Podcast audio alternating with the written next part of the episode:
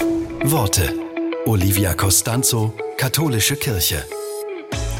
Die Autorin Susanne Niemeyer sagt einfach mal Danke. Danke für die Zukunft, die gerade jetzt beginnt. Danke für das Bittere im Tee und den Zucker, der nicht fehlt. Danke für mein wunderbares Leben, das manchmal sehr sonderbar ist, aber doch mein Leben. Danke für die dänische Uhr, das weiße Papier und das Gras, auf dem man liegen kann. Danke für das Wort Nein.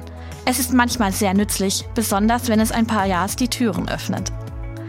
Danke für Zimtkringel, den frühen Morgen und das Wissen, dass irgendwo immer einer singt, der die Nacht vertreibt.